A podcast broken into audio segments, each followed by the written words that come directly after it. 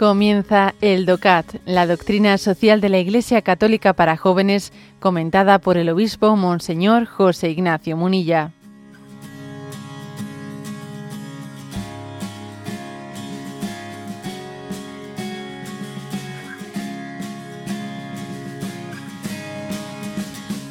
Punto 140.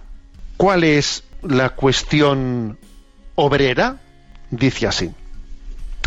La revolución industrial y la expansión de la libre economía de mercado produjeron durante el siglo XIX un rápido desarrollo técnico y económico sin precedentes en Europa.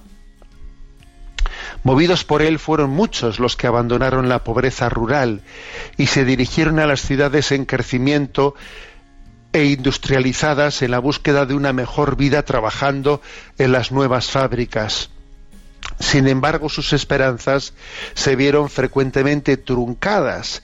Ya en los comienzos de la revolución industrial, muchos trabajadores de las fábricas padecieron condiciones de trabajo y de salario inhumanas que a la hora de la verdad no les permitieron una vida mejor. Todavía no existían los seguros sociales para los casos de desempleo, accidente o enfermedad. De este modo nació una nueva esfera o clase social, el proletariado, al que se excluyó del creciente bienestar económico y al que socialmente hablando se hizo depender del resto de la población. Bueno, eh, continuando, ¿no? Pues este, pues este capítulo del este apartado, que es el apartado número sexto del DOCAT, donde habla de profesión y vocación, este punto 140 introduce, ya lo va a desarrollar después, posteriormente, cómo nació lo que se llama la cuestión obrera. Cómo nació la cuestión obrera. Hay un momento determinado en el siglo XIX, en el siglo XIX, pues, eh, pues aproximadamente pues, un siglo después, ¿no? de la Revolución Francesa, comienza la llamada revolución industrial y se introduce la economía de mercado. ¿eh? Decir, bueno, de una manera generalizada. En cierto sentido, la economía de mercados se había, estaba ya introducida, pero digamos la revolución industrial hizo que esa economía de mercado pues adquiriese pues unos eh, pues unos rasgos mucho más agresivos mucho más agresivos porque anteriormente a esa revolución industrial la, economía era una economía, una economía que, que, era mucho más de autoabastecimiento. En cada zona, en cada lugar, se producía lo que en esa misma zona se, se consumía. ¿eh? Eh, las importaciones y las exportaciones eran mucho más limitadas mucho más limitadas. Bueno, entonces la revolución industrial hace que haya un, nivel de producción eh, concentrada que luego se expande y se vende en otros lugares y eso crea una competitividad muy grande, ¿no? En las formas de producción, pues para que, bueno, pues para que el que tenga más capacidad de producir, de producir en masa, va a tener también la capacidad, pues de, llevarse el gato al, agua, como se dice popularmente, y va a ser el que tenga el monopolio de la, de la producción, ¿no? Todo ello produce genera en un momento determinado en el que la sociedad no estaba, ¿eh? no había tenido el recorrido de discernimiento necesario, genera grandes esclavitudes y grandes abusos. En un momento en el que no existe lo que nosotros conocemos hoy en día como los como la seguridad social, los, los derechos eh, laborales reconocidos, en ese momento se produce una, una gran explotación incluso se dice explotación de la mano de obra, que la misma expresión mano de obra ya es bastante significativa, porque parece que la mano de obra te olvida que, a ver, mano de obra nada, lo que hay es un ser humano. Porque a mí lo que me sirve es lo, el trabajo de sus manos. Ya, pero perdona, esa es una persona humana. Eh, la propia expresión mano de obra parece que hace referencia a una utilización de lo que me interesa de una persona, me interesa su mano de obra. Lo demás es un problema que, eh, que a mí no me incumbe. Y bueno, y ahí se generó pues, pues unos abusos eh, tremendos, ¿no?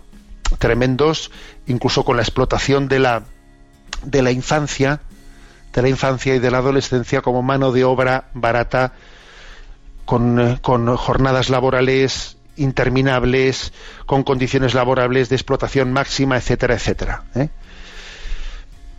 Bueno, pues también luego vino, viene la el don del espíritu, ¿no? que suscitó pues eh, carismas en la iglesia como San Juan Bosco, como tantas otras personas que fueron, recibieron la llamada de Dios de salir en socorro de esa, de esa juventud, de esa infancia, de esa adolescencia que estaba siendo explotada, pero bueno, de eso hablaremos posteriormente, ¿no? Aquí lo que, lo que este punto 140 quiere hacer referencia es la, la existencia ¿no? de ello. Hay una, hay una, eh, una cita de un siervo de Dios eh, sacerdote fundador de la Hermandad del Trabajo, Abundio García Román, que dice, no toleramos que nos consideren como instrumentos mecánicos de producción, olvidando que somos ante todo hombres hijos de Dios y con un destino eterno. O sea, en este momento histórico se produjo una auténtica explotación del hombre por el hombre. Y ojo, y ojo que en este momento actual, ¿eh? lo dejamos eh, aquí como, como comentario, pero ojo que en el momento actual hay que decir que al haberse establecido ya pues en Occidente pues una pues, pues toda una, una, serie de mecanismos mecanismos de, de, defensa de los derechos de los trabajadores etcétera y mecanismos y exigencias de seguridad social y de seguridad en el trabajo, etcétera, etcétera, existe el riesgo de que las grandes multinacionales deslocalicen, ¿no? Pues sus, eh, sus, sus, empresas y las lleven a otros lugares del mundo donde no existen esos derechos laborales. ¿eh? Y entonces eh, lo que ocurrió, ¿eh?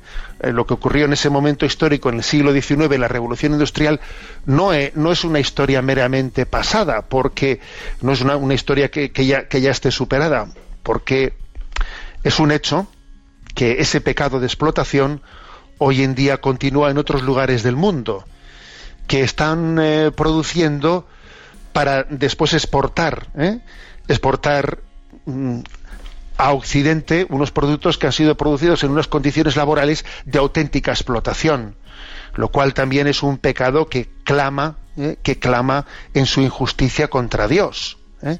El que haya empresas que puedan deslocalizar sus puntos de producción y llevarlos a lugares donde no existen pues un mínimo de condiciones de, de respeto de los derechos de los derechos humanos en materia laboral.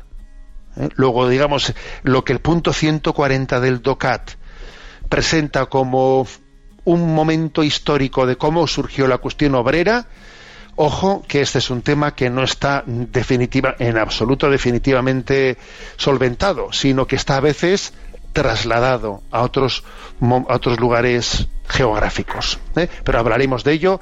Hoy esto era en concreto lo que el punto 140 presentaba.